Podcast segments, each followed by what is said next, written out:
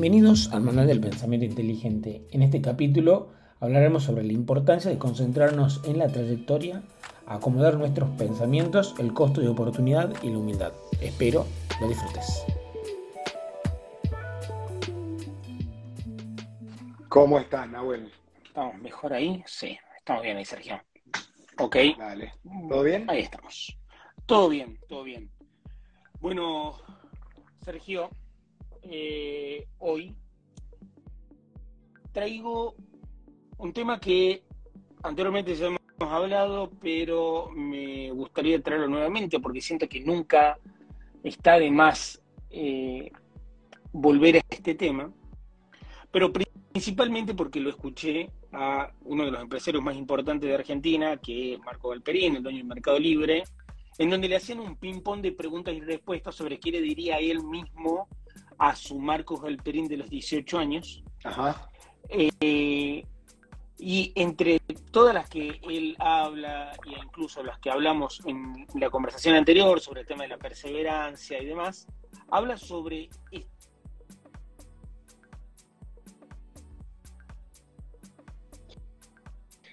Nahuel aparentemente ah, se acaba de caer. Podemos esperar en línea hasta a ver si se une de nuevo. Está en Tucumán y quizás su conexión a internet no está funcionando bien. Mientras, mientras tanto, podríamos eh, conversar un poquito nosotros, si quieren.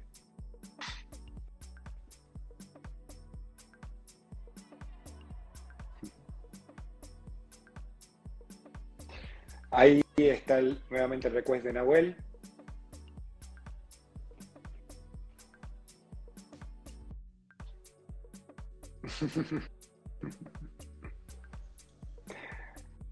Se te cortó Perdón, amigo, no sé, qué pasó, eh, literal. Em, entonces, bueno, recapitulo, no, lo, voy a decir de nuevo. Eh, bueno, para nuestra conversación de hoy, básicamente traigo un tema el cual nosotros ya hemos hablado anteriormente, pero me lo trajo a la memoria una entrevista que vi hace eh, muy poco sobre Marcos Valperi, dueño de Mercado Libre, y hacían un ping-pong de preguntas y respuestas, en la cual él mismo decía eh, qué es lo que vos le dirías a tu Marcos Valperín de los 18 años, ¿no? Sí. Y, entra, y entre estos temas, eh, entre los cuales él habla, que son hasta incluso algunos puntos en los cuales nosotros siempre tomamos eh, la posta acá sobre el tema de la perseverancia y demás, él habla que toda esa, vorágine, que lo que debe implicar llevar adelante una empresa como esta, hablaba sobre esa cuestión de disfrutar la trayectoria y no concentrarnos tanto en los objetivos. Entonces, de nuevo, de nuevo a pensar en las trayectorias, a hablar sobre el tema de las trayectorias, a estar conectado con estas cuestiones y de saber de que no es un único objetivo final. Y es más, voy a tus principios, busco algo referente a esto y obviamente lo encuentro porque sé que es un tema que lo tenés presente. Bien, y vos pones que también deberías estar más preocupado por tu trayectoria actual que por tus resultados actuales.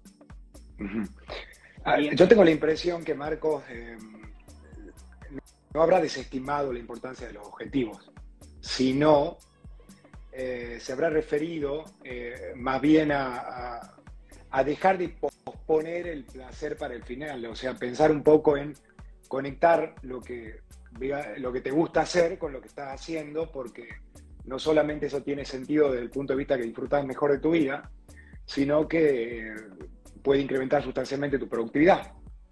Nunca y en nada vas a mm, invertir tanto como en algo que no te cuesta. Claro. ¿Entendés? Eh, calculo que se habrá referido, que se habrá referido a eso. Bueno, lo que él también planteaba en algún momento, y que era algo que quería conversar con vos específicamente, que una, persona como él, al nivel, ¿no? que creo yo es de los empresarios más importantes de este país, eh,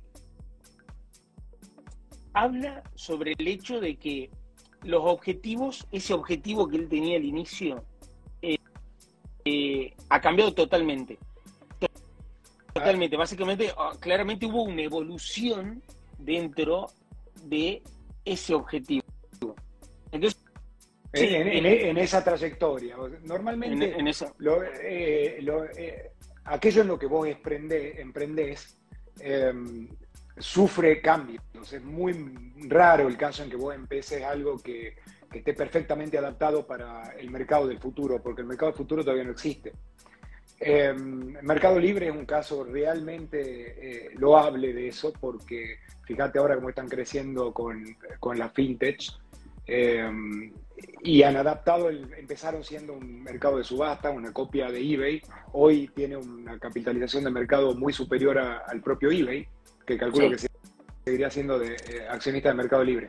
Pero saliendo de eso y volviendo un poco a, lo filosófico, que es eh, lo que nos interesa aquí, em, es, sustancialmente importante encontrar la forma de canalizar tu energía en aquello que te guste, porque para tu fisiología es eh, muy difícil, si no te diría imposible, perseverar eh, demasiado en una tortura, en algo que no te guste hacer, especialmente cuando desde la perspectiva de un empresario tecnológico como es el caso de Calprim, eh, el mercado tecnológico es un negocio que requiere, eh, que, cambia muy rápido, es de los negocios que más rápido cambian de todos los negocios que hay.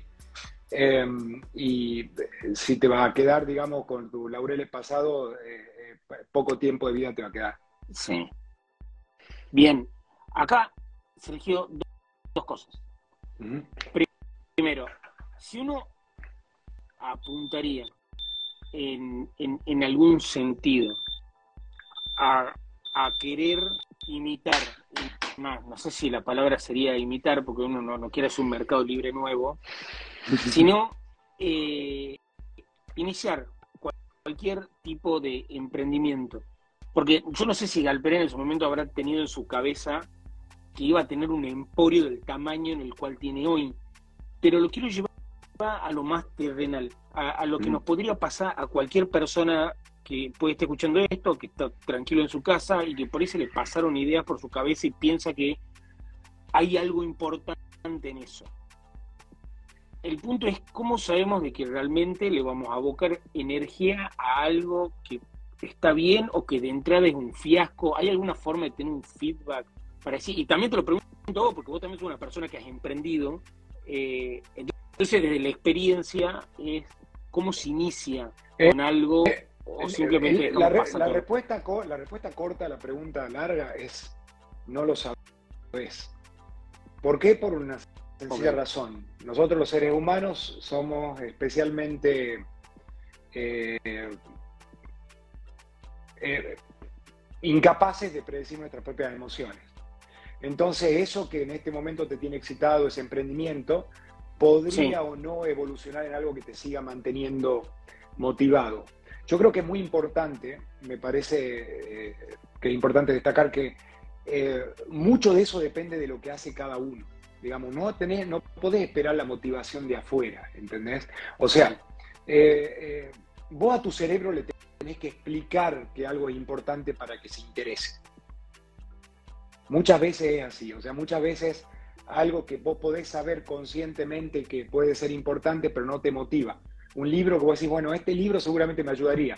Tenés que explicarte, tenés que entender profundamente por qué ese libro te ayudaría para que eh, tu cabeza se abra, para que, tu, para que puedas enfocarte en eso. No te vas a poder enfocar en algo que no te motiva por mucho tiempo.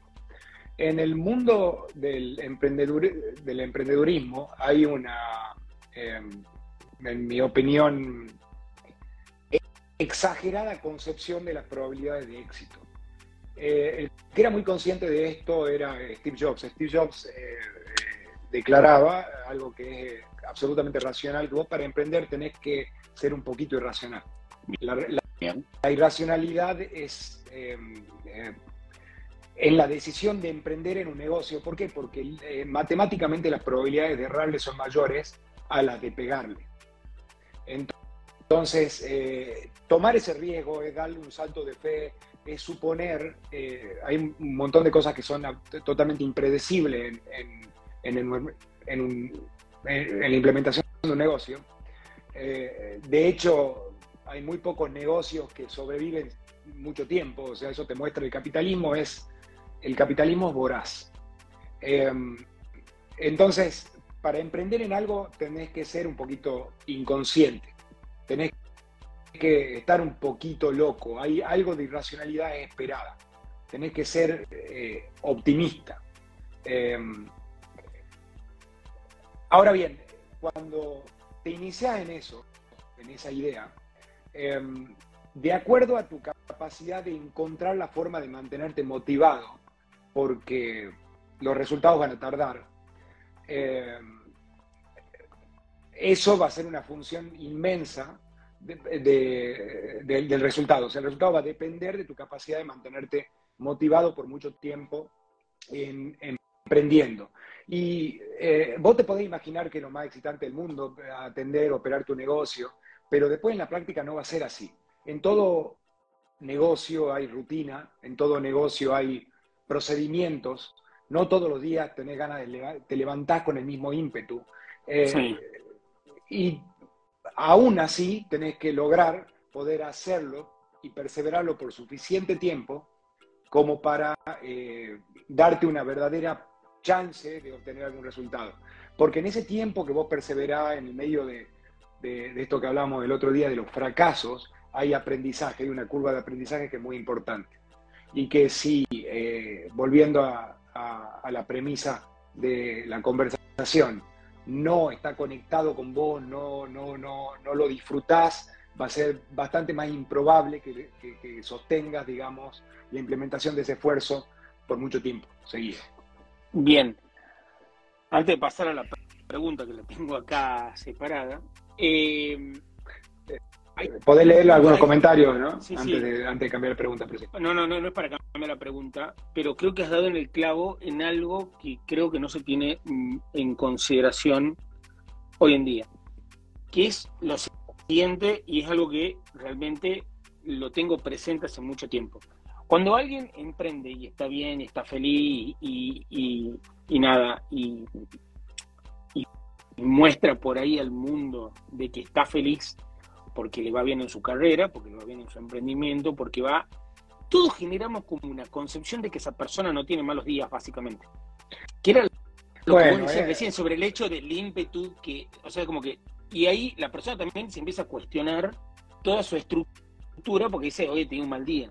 ¿Cómo se trata eso? Bueno, me parece que es importante lo que, lo que decís, porque no existe ningún individuo exitoso en el mundo que no tenga malos días. Nosotros eh, lo que vemos, lo que percibimos es una versión muy filtrada de lo que es la realidad. Eh, probablemente los zapatos más incómodos del mundo sean los mismos que los del mismo hombre que, eh, que tiene en este momento la posición más poderosa del mundo. Elon Musk es un tipo que está sufriendo todo el día y es uno de, las personas en este momento de los seres humanos más poderosos del mundo. Lo que está haciendo por la humanidad es extraordinario, eh, es un genio en algunas cosas y no por eso está contento todo el tiempo. Eh, todo, hay, hay una condición, un, de nuestro cerebro, un sesgo cognitivo, eh, que se llama en inglés survivorship bias, sesgo de supervivencia. ¿A qué nos referimos con sesgo de supervivencia? Nosotros solamente podemos ver de la realidad una versión filtrada con los casos de éxito. Los noticieros o la revista Fortune no, no, lleva a su editorial a los cementerios de, de emprendimientos que no funcionaron. O sea, vos no ves los millones de casos que intentaron, vos solamente ves los muy poquitos casos que tuvieron éxito. Eso genera en la población una, una concepción exagerada de la probabilidad de eh, obtener el éxito. Y hay algo bueno en eso.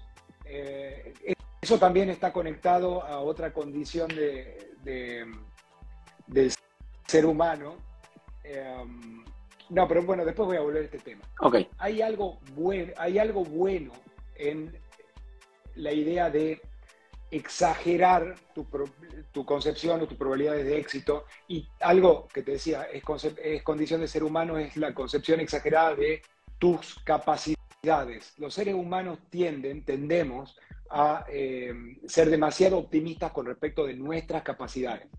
básicamente creemos que sabemos y que somos más capaces de lo que realmente somos. Si vos haces una pregunta a la población de si maneja eh, mejor o peor que el promedio, eh, la mayoría de la gente va a decir mejor, lo que es estadísticamente imposible, porque, porque, hay, porque siempre hay un promedio, hay una, entonces, em, ¿eso que produce en el ser humano? Esta idea de ser demasiado optimista con respecto a tus capacidades y eh, de ser demasiado optimista con respecto a tus probabilidades de éxito. Eso produce que te mandes, produce eh, imprudencia.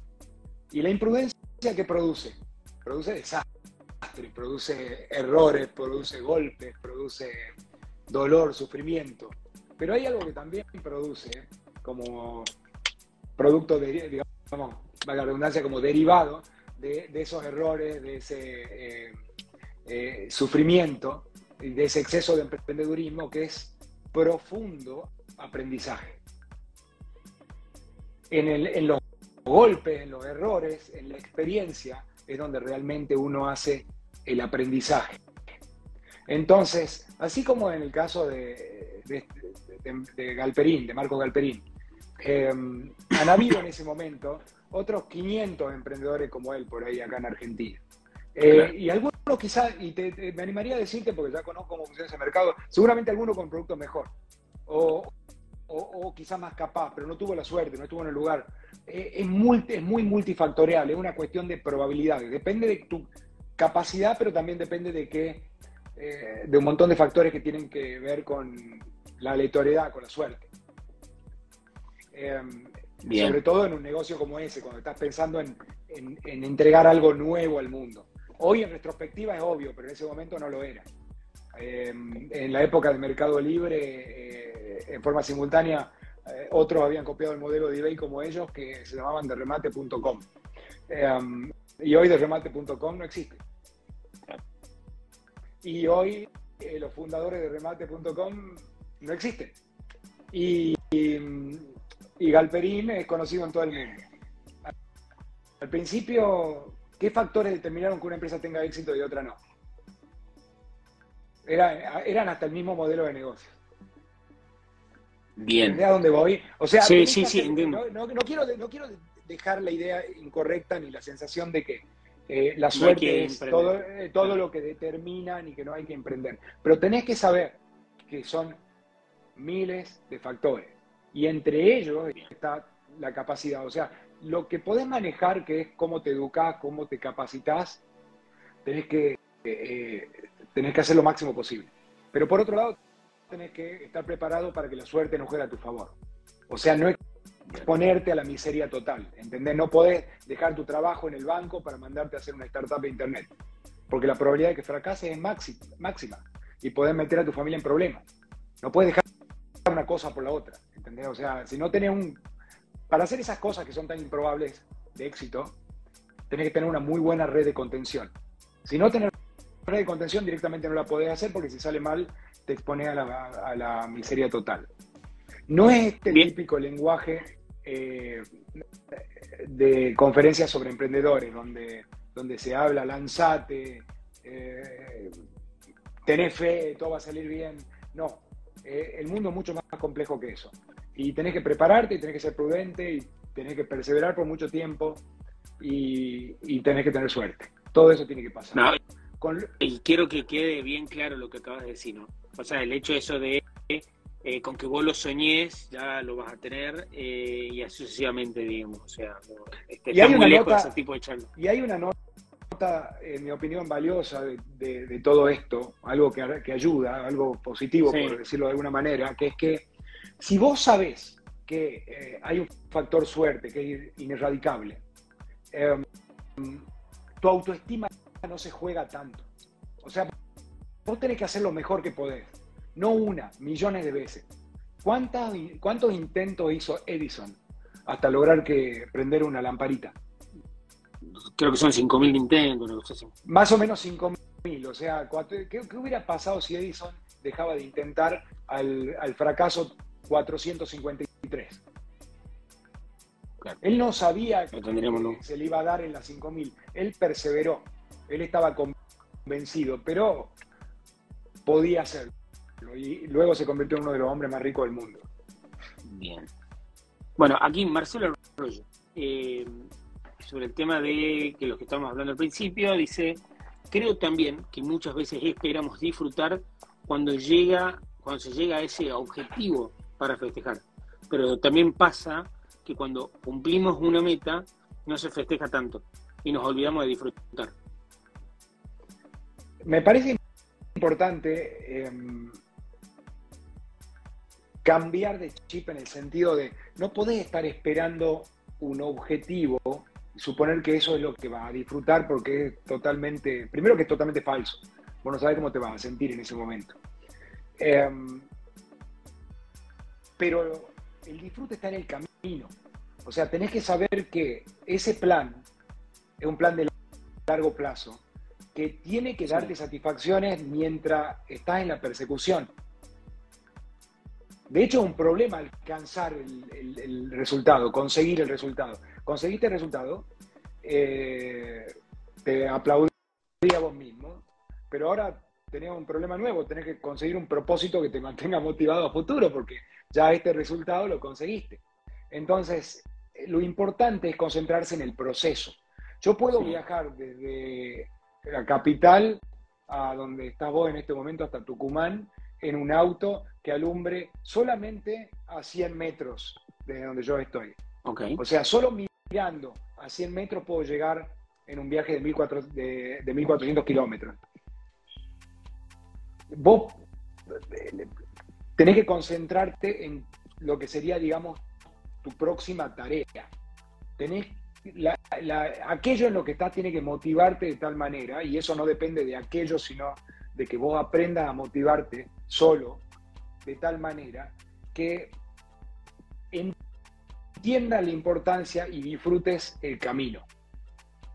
Y no siempre vas a disfrutar, o sea, cuando decimos disfrute no significa que vas a estar, va a pasar la vida excitado, pero que que, realmente sientas que te da algún tipo de satisfacción.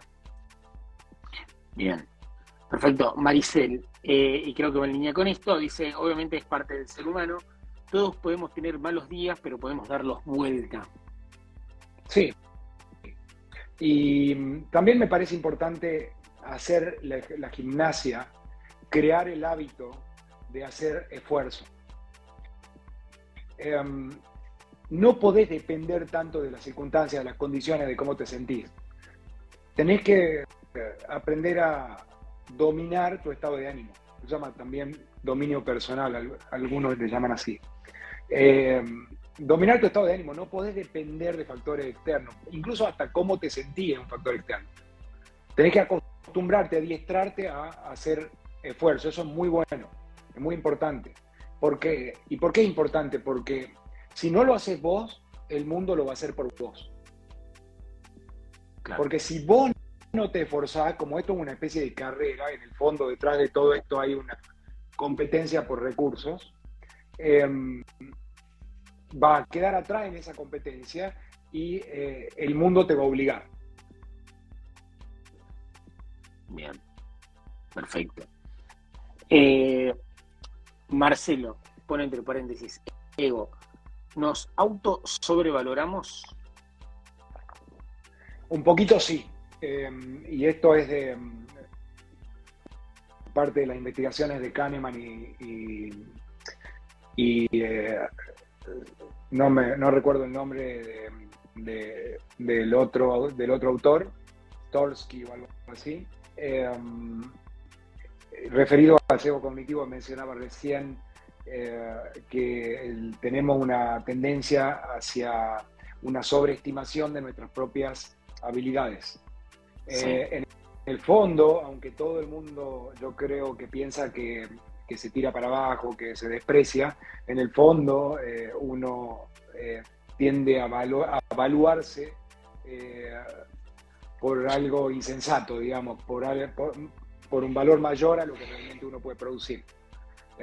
Y, creo que en ningún ámbito es tan obvio como cuando recién te recibís de la facultad.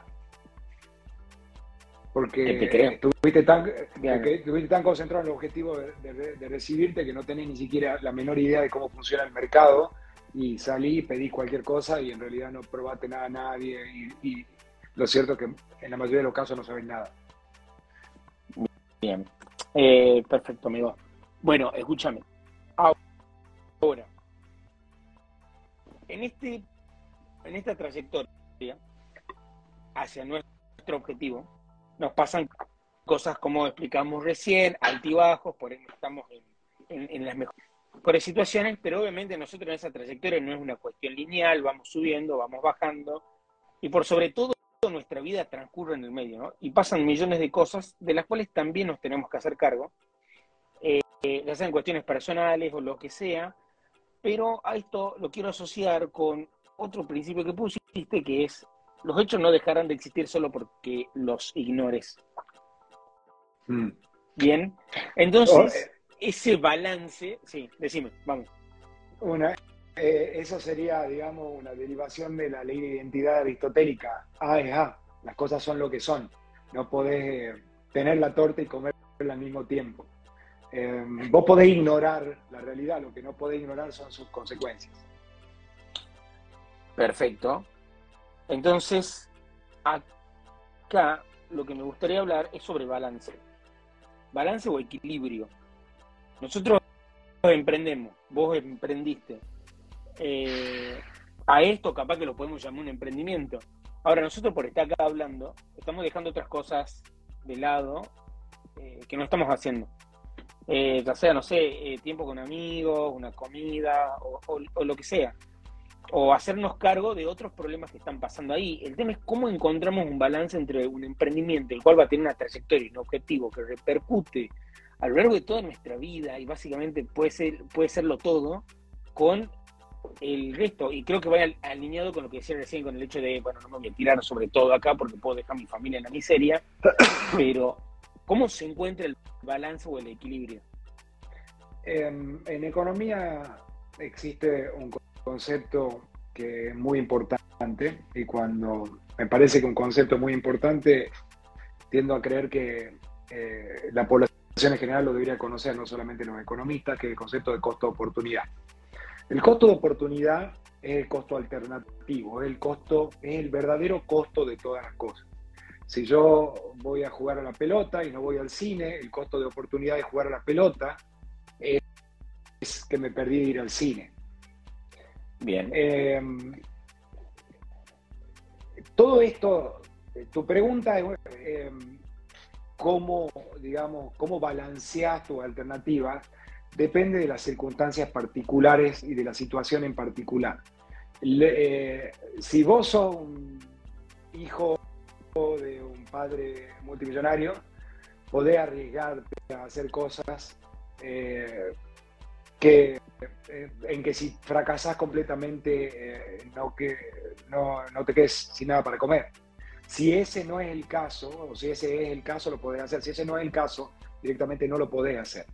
Si mm, estás por emprender en algo que es una innovación total, para mostrarte que todo esto es multifactorial, es una matriz de muchos factores. Sí eh, tenés que evaluar, digamos, el riesgo de aquello en lo que estás emprendiendo. Hay eh, tipos de emprendimientos que son menos volátiles, más seguros que otros. Entonces, si algo es menos volátil, podés eh, diversificarlo menos. Te, estás tomando un riesgo menor. ¿Entendés? O sea, si yo de repente eh, quiero dejar mi trabajo para empezar una startup de Internet, y yo además sé, porque es importante pensar en términos de probabilidades, no de mis sensaciones emocionales, no de mi optimismo, que la probabilidad de tener éxito en un negocio como ese es una en, un millón. Eh, entonces yo tengo que ser consciente de eso y mi apuesta en, ese, en esa actividad tiene que estar moderada por ese hecho de la realidad. Entonces, como te decía, para eh, para sintetizarlo, eh, la decisión de cómo balancear tus actividades es multifactorial y depende de cada caso. Bien, perfecto. Bueno, voy a pasar de tema y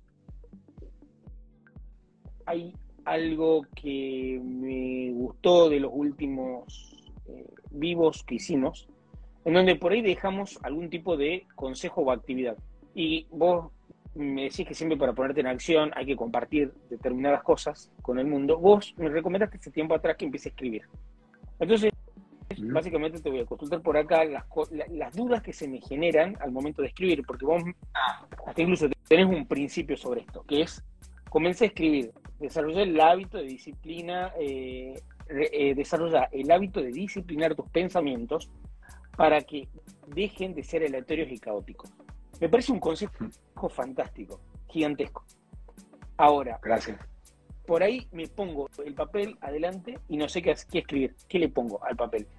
Eh, no sé cómo acomodar y siento que hay como un ruido gigantesco dentro de mi cabeza que me dice qué escribir. No lo sé. El punto, yo te pregunto acá, eh, ¿cómo puedo empezar? Ese es un problema que tienen muchos escritores. Eh, primero tenés que elegir un tema, un asunto, o sea, tenés que saber,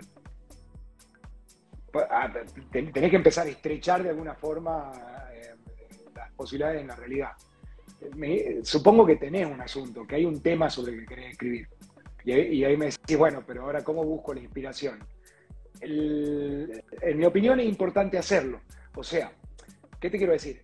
Muchas veces eh, calculo que como por cómo funciona eh, la mente, vos podés empezar y, eh, escribiendo alguna porquería y tu cerebro mismo en la iteración te va inspirando para corregir esa porquería y, se, va armando un, concepto, digamos, más claro de lo que querés decir. Eh, otra, otro tip que te puedo dar si, estás, eh, si no estás muy inspirado es salir a caminar y a pensar. Em, el cerebro tiende a, pensar más cuando camina. Yo no soy neurólogo, no tengo la menor idea de por qué, pero simplemente es caminar Y, y tendés a pensar, habla con vos mismo, toma nota de tus ideas Em, el proceso creativo es caótico, vos no, no podés planear pensar, es muy difícil eso. Vos podés planear salir a caminar o, podés planear tu día como quieras, pero en, el, en la consecución de tu día pueden aparecer ideas. Cuando aparezcan esas ideas, toma nota de esas ideas. Toma nota y esas eh, notas, esas anotaciones que vas a ir generando a lo largo del día, Luego eh, le van a dar dirección a tus pensamientos para el momento que te quieras sentar a escribir. Así que con esto tenés algunos tips que te podrían inspirar, pero ¿cómo se Y el punto, el punto de esto de cuando hablas de disciplinar tus pensamientos. Básicamente, ¿a qué te refieres con eso? Bueno, em, eh, esto puede implicar varias cosas. Eh, al cerebro le encanta la repetición, por lo tanto, si lo que vos querés aprender a escribir o querés aprender cualquier cosa, es muy importante hacerlo. Eh, sí. Y solo en la repetición, tu cerebro va a ir modificando ciertos patrones, incluso va a ir cambiando físicamente, eh, y te va a ir permitiendo hacer una especie de aprendizaje orgánico sobre lo que estás haciendo. Solo, eh, yo, no, yo puedo explicarte que, suponete, es importante cuando escribas que pienses en términos de eh, sintético, que, trate de ser elegante, que evites eh, eh, repetir palabras, que, etc. Pero todas esas habilidades van a ser desarrolladas en forma orgánica cuando haga una iteración en el proceso de, escribir. Y por otro lado, el hecho de estructurarlo, de tratar de escribir en un mismo horario, predispone a tu, a tu mente a, mejor en ese momento. Entonces, si vos de repente decidís que querés escribir todos los días, no sé, a las 4 de la tarde te vas a sentar a escribir, trabajás sobre alguna idea que ya tuviste, no esperes que aparezca la idea ahí, pero algo en lo que ya estuviste pensando, podés empezar a materializarlo ahí. Y luego iterarlo, y en el proceso de iterarlo va a ir aprendiendo con certeza a hacerlo mejor. Va a ir descubriendo eh, algunos detalles que eh, previamente, digamos, no, no podía identificar. ¿Recomendarías a alguien, o sea, no es que se siente escribir un libro, una idea, artículo, lo que sea, pero ¿le recomendarías a alguien que simplemente escriba lo que piensa como para acomodar todo ese ruido en su cabeza todos los días? Me parece que lo podés decir vos. Vos lo dijiste mejor que yo. Eh, claro que sí. Eh, el proceso de escribir es un proceso, es un proceso cognitivo importante y es un entrenamiento. Por lo tanto, es muy importante hacerlo. Los beneficios van a venir después y solo de adelante hacia atrás va a poder entenderlos. Así que sí, claro que sí. Pero eh, ten en cuenta también esto, eh, estos tips que dijimos recién, es importante tomar nota de la idea durante el día, cuando aparezcan, estar preparado para eso, no ser holgazán, eh, salir a caminar, tratar de, pensar en términos de primer orden, de, de segundo orden, de tercer orden, consecuencias, consecuencias de las consecuencias, ir ampliando, digamos, y guiándote por tus propios intereses. Es muy importante que te guíes por tus propios intereses. Así es, realmente difícil que te equivoques. Eh, y paciencia, ¿viste? No es fácil aprender a escribir, aprender a escribir bien. Paciencia, iteración, pero hay eh, muchos beneficios que van a traer de esa actividad. Bien, perfecto. Y ahí, nada, vamos a acomodar un poquito el caos, porque incluso vos usás la palabra tipo aleatorios y caóticos. Eh, y cuando, dijiste caos, lo primero que pienso es, estamos intentando controlar lo incontrolable. Podemos acomodar un poco el caos, pero la vida es algo, algo que va rotando constantemente, digamos. Eh, digamos, uno habla eh, quizá en términos excesivamente simplistas. Eh, no, se puede ser absolutista, ¿viste? es, irracional pensarlo en términos absolutistas. Cuando decía como de caos, siempre algo de caos hay. Pero bueno, nos referimos a poner un poco de orden, ¿viste? La casa tiene que estar ordenada. No está todo perfecto, pero tiene que estar ordenada. Perfecto, perfecto, genial. Genial, o sea, amigo. Eh, eh, eh, también yo creo que es virtud de, un pensamiento inteligente es pensar en términos de, en términos de grados, de circunstancias, de alternativas. En general, ninguna situación es realmente blanco o negro. Bien. Eh, y de hecho, ni siquiera lo verdadero y lo falso, porque por más racional que seas, toda verdad es contextual. Es por el momento. Entonces, algo que es verdad ahora, quizás dentro de 100 años de ser verdad. No sabemos lo que no sabemos, nuestro lenguaje es muy limitado, tenemos que ser conscientes de nuestra propia ignorancia. Y, paradójicamente te haces más consciente de tu propia ignorancia cuanto más sabes. De hecho, el, idiota que, toma conciencia de su propia idiotez cesa de ser idiota. Si tomas conciencia, ya no lo puedes ser más. Podés ponerte en acción. Podés cambiar lo que quieras. Y, no, es que sea fácil, pero no, es importante, lo tenés que hacer. Nadie lo va a hacer por vos. Para nada es fácil. Eh, pero también pienso que también ser un poco más abierto con todas las ideas o cosas que pasan a nuestro alrededor, bien. Eh, yo creo que sí, vos podés actuar con mucha convicción y estar muy seguro de cómo pensás, pero yo creo que es muy importante dejar, dejar un margen de error. Esa, esa humildad es muy importante, o sea, decir, bueno, yo estoy a full con esto, pero tengo que saber que puedo estar equivocado. Eh, eh, eh, cuando alguien te dice estoy completamente seguro de algo, eso es una, mala señal, alerta roja. O sea, estoy completamente seguro que el dólar se va a ir a mil. Estoy completamente seguro que si ganan esto va a pasar esto. Eso es propio de, no entender la complejidad del mundo en el que vivís. Estás suponiendo que entendés mucho más de lo que entendés.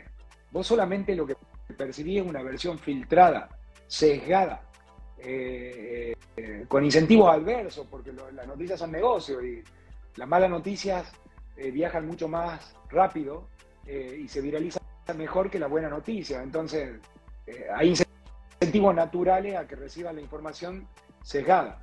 El ser humano tiende a creer que todo lo y a justificar todo lo que hace. Por lo tanto, si vos trabajas en eso, vas a encontrar buenas razones para sentir que lo que estás haciendo es loable, es eh, eh, totalmente moral.